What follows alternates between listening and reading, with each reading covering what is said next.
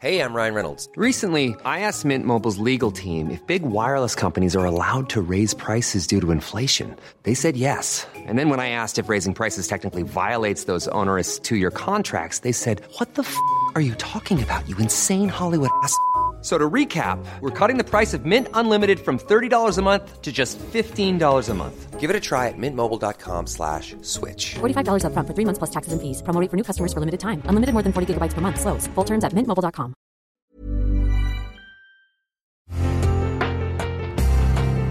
Una imagen vale más que mil palabras y a veces con tan solo escuchar viajamos al mundo infinito de la reflexión. Esta es la imagen del día con Adela Micha.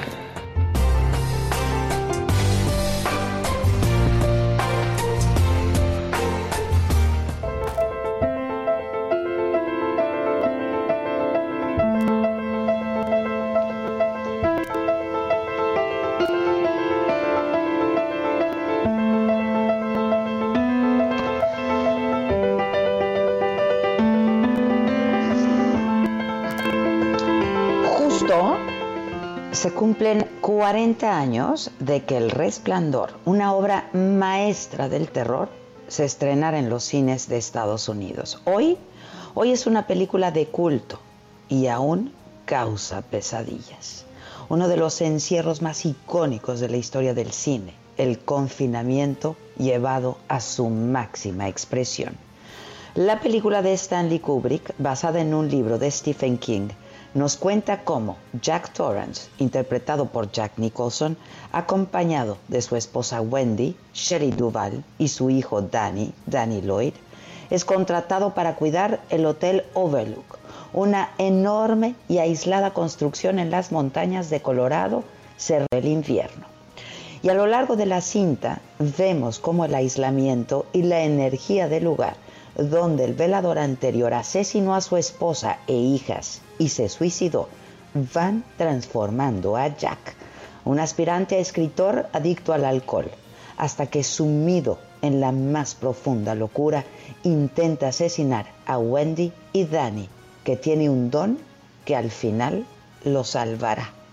En este gigantesco hotel que recorre el hijo en su triciclo, comienzan a ocurrir una serie de eventos sobrenaturales y se ven fantasmas en las habitaciones.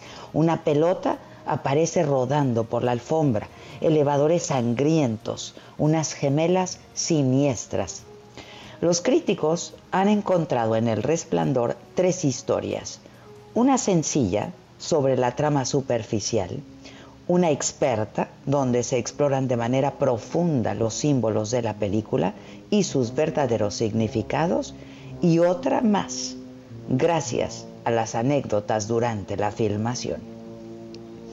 Una de ellas es que la obsesión perfeccionista de Kubrick llevó a los actores a vivir su propio cuento de terror en el Hotel Timberline Lodge.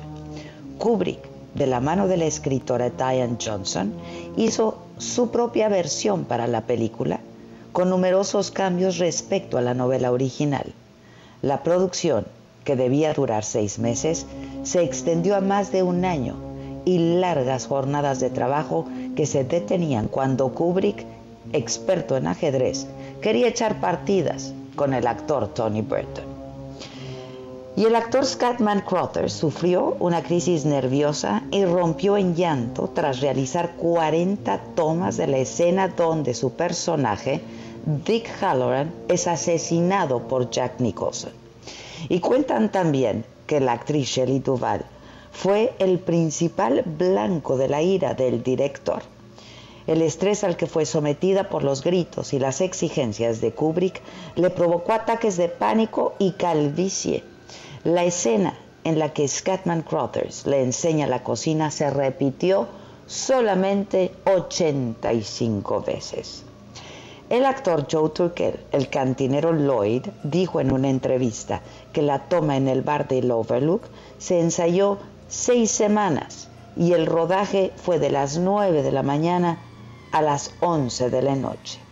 La escena en la que las puertas del elevador se abren y desbordan sangre quedó lista en tres tomas. Y preparar cada una se llevaba casi seis días, porque Kubrick pensaba que no se veía como sangre real. La película que hace 40 años fue golpeada por la crítica, que nunca tuvo la aprobación de Stephen King, hoy es considerada una de las obras cumbre del género del terror de todos los tiempos. El Resplandor ha influido a docenas de cineastas y además se han realizado homenajes y en innumerables películas, series de televisión, videojuegos y canciones.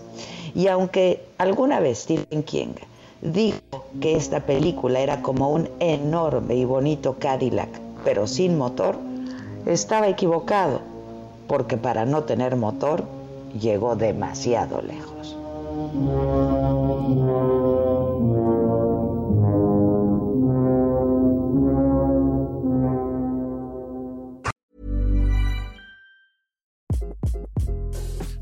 This is Craig Robinson from Ways to Win, and support for this podcast comes from Invesco QQQ, the official ETF of the NCAA. The future isn't scary. Not realizing its potential, however, could be. Just like on the recruiting trail, I've seen potential come in many forms as a coach. Learn more at Invesco.com slash QQQ. Let's rethink possibility. Investco Distributors, Inc.